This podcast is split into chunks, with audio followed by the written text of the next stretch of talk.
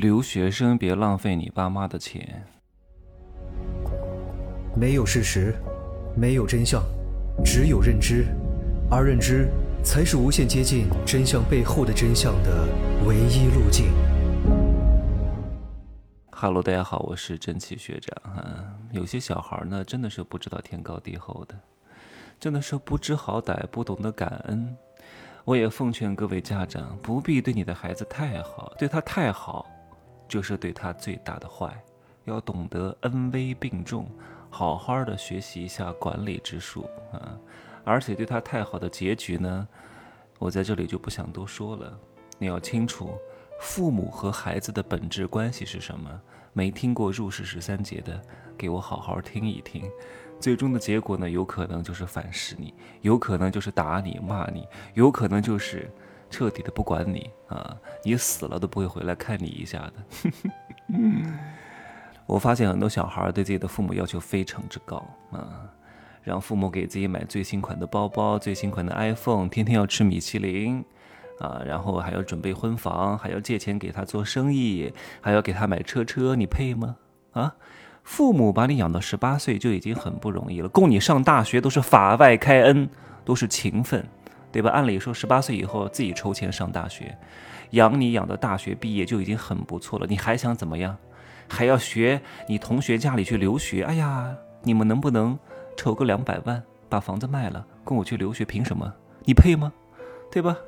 你连最起码的情绪价值都给不了你父母，要钱要的那么生硬，要的那么天经地义，给你给的都不舒服。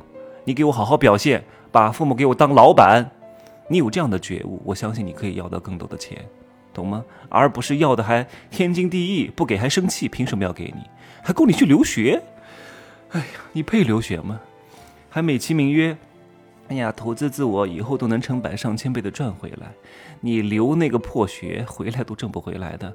父母把房子卖了，卖了两百万，你回来工作二十年都挣不回来。你以为回来能挣多少钱啊？你以为留个学能镀多大的金呢？你以为还是二十年前啊？还留学？我都不说你上的是一些海外的非知名大学了，你就算上牛津、剑桥、帝国理工，什么全球 QS 前一百名的院校，什么哈佛、斯坦福、耶鲁、普林斯顿、达特茅斯学院等等之类的盟校。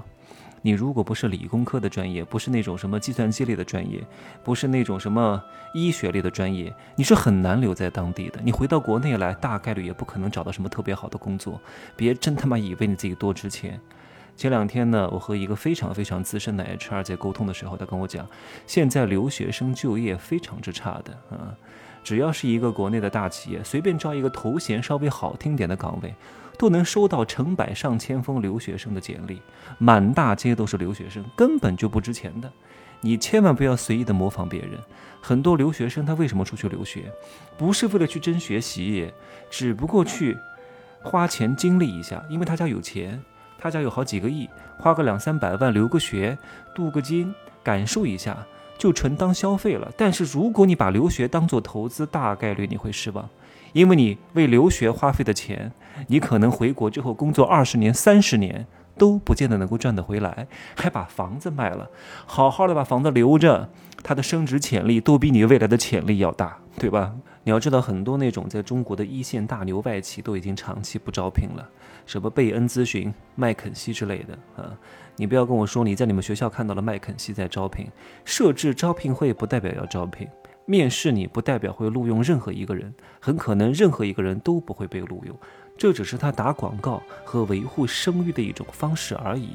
很多留学生是不具备什么硬核技能的啊，顶多可能就是英文口语好一点，还不一定，还真不一定。很多留学生的口语也不怎么样的，论文全靠抄啊，考试全靠枪手，靠买答案，没有什么核心技能的。那这种人回到国内来，无非也就是几千块钱的底薪加上绩效而已啊！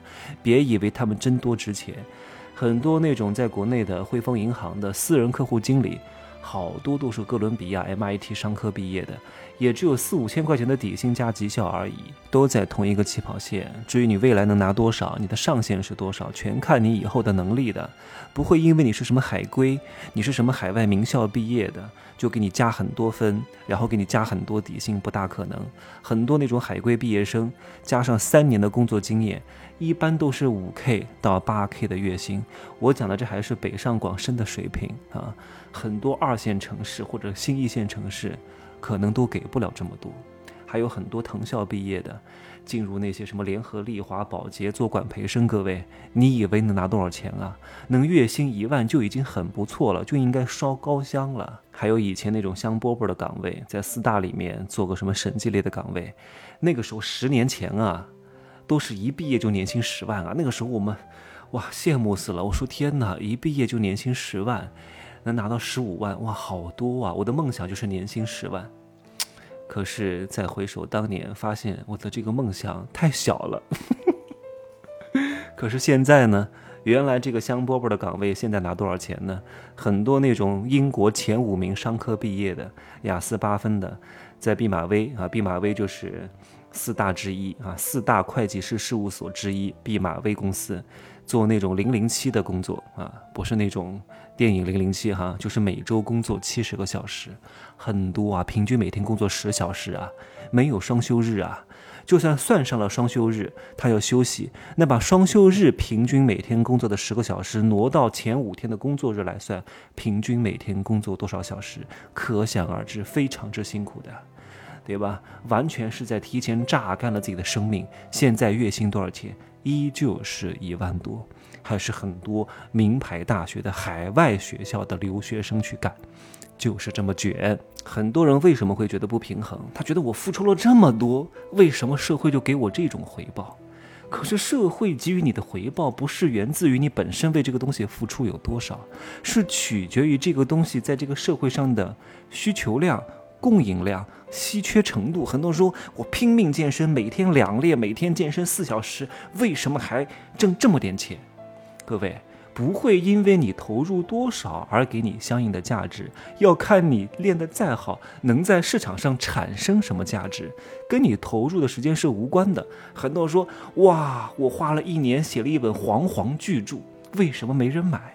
我花了五年做了一个产品，这个潜心研究，闭门造车，每天殚精竭虑，投入了我全部的心血，头发都掉光了，浑身的毛都没有了，为什么卖不出去？